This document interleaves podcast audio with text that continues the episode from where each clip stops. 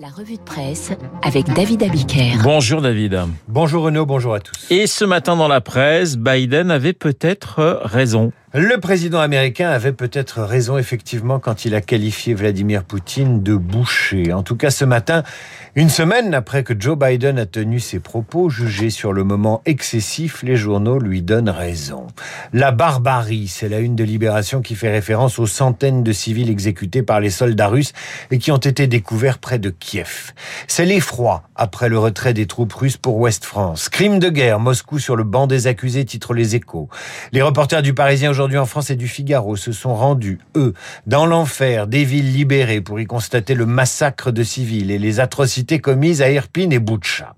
Partout, les éditorialistes s'indignent. Dans Libération, Alexandra Schwarzbrod met en garde contre les manipulations de l'information. Elle rappelle le faux charnier de Timisoara en Roumanie il y a une vingtaine d'années, mais estime que Vladimir Poutine porte une responsabilité écrasante dans ce qui survient en Ukraine. Isabelle de Goldman pour la Croix évoque des crimes de guerre et les traces d'une occupation militaire et violente. Henri Vernet du Parisien aujourd'hui en France est fataliste. L'Europe parle de nouvelles exactions, mais toujours pas de couper net les importations de gaz. C'est un des paradoxes de cette guerre en Ukraine. Pour les Occidentaux, Poutine est un boucher, certes, mais un boucher chez lequel ils continuent à faire leurs courses en lui achetant du gaz. Mieux que ça, vous apprendrez dans les échos que Poutine vient d'accorder un mois de plus aux Européens pour lui payer le gaz en rouble, le boucher et commerçant. Alors, je crois que Timisoara, c'était en 1980. C'était il y a 30 ans. Oui, c'était il y a plus de 30 ans. Alors, acheter du gaz à la Russie, euh, David, la Lituanie y renonce.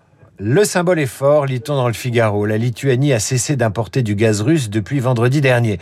Désormais, la Lituanie ne consomme plus un centimètre cube de gaz russe, a tweeté la première ministre du pays dimanche, rappelant que son pays est le premier à refuser les importations de gaz russe. Si nous pouvons le faire, expliquait samedi le président du pays, l'Europe peut le faire. Désormais, le gaz arrivera par bateau via des installations portuaires inaugurées il y a sept ans et qui portent le nom d'indépendance. L'Europe peut les faire, mais au prix d'une augmentation des prix qui est partout ce matin dans les journaux.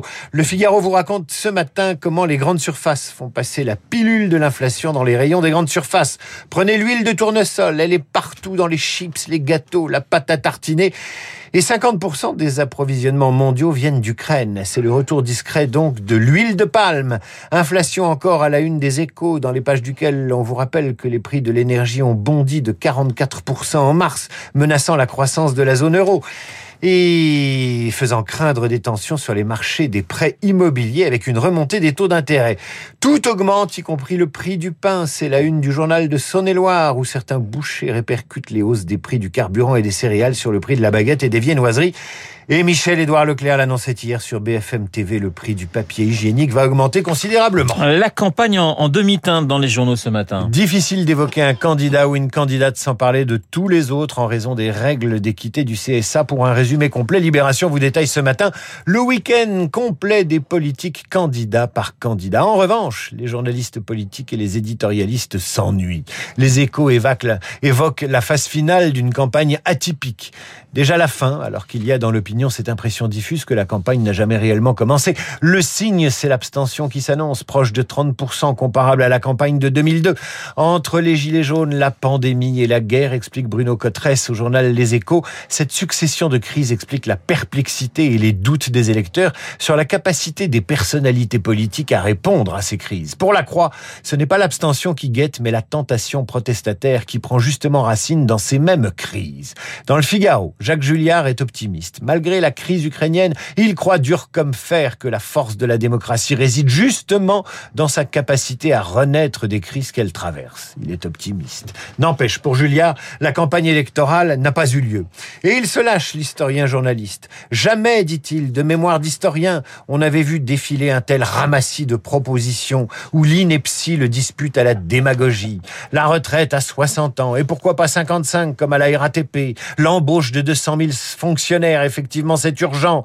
La majorité légale à 16 ans, puisque ceux de 18 ne votent pas. Le blocage des prix, la semaine de 32 heures. Quand les ivresses électorales du printemps seront retombées, il sera temps, conclut Jacques Julliard, de convoquer les états généraux de la société société française pour rétablir les comptes, remettre en marche les institutions, répartir les sacrifices et redonner une ambition commune à ce pays.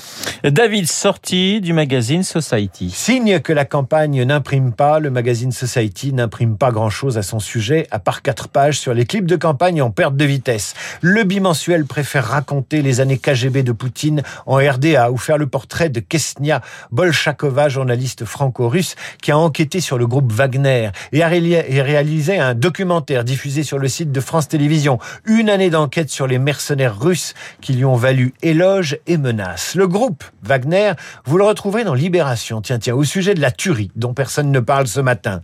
Du 27 au 31 mars, les forces armées maliennes et les milices paramilitaires russes Wagner ont perpétré une tuerie dans le centre du pays, au Mali donc, selon les informations de Libération. L'opération menée au nom de la lutte contre le djihadisme aurait fait 200 à 400 morts. Massacre, inflation et campagne présidentielle sans appétit.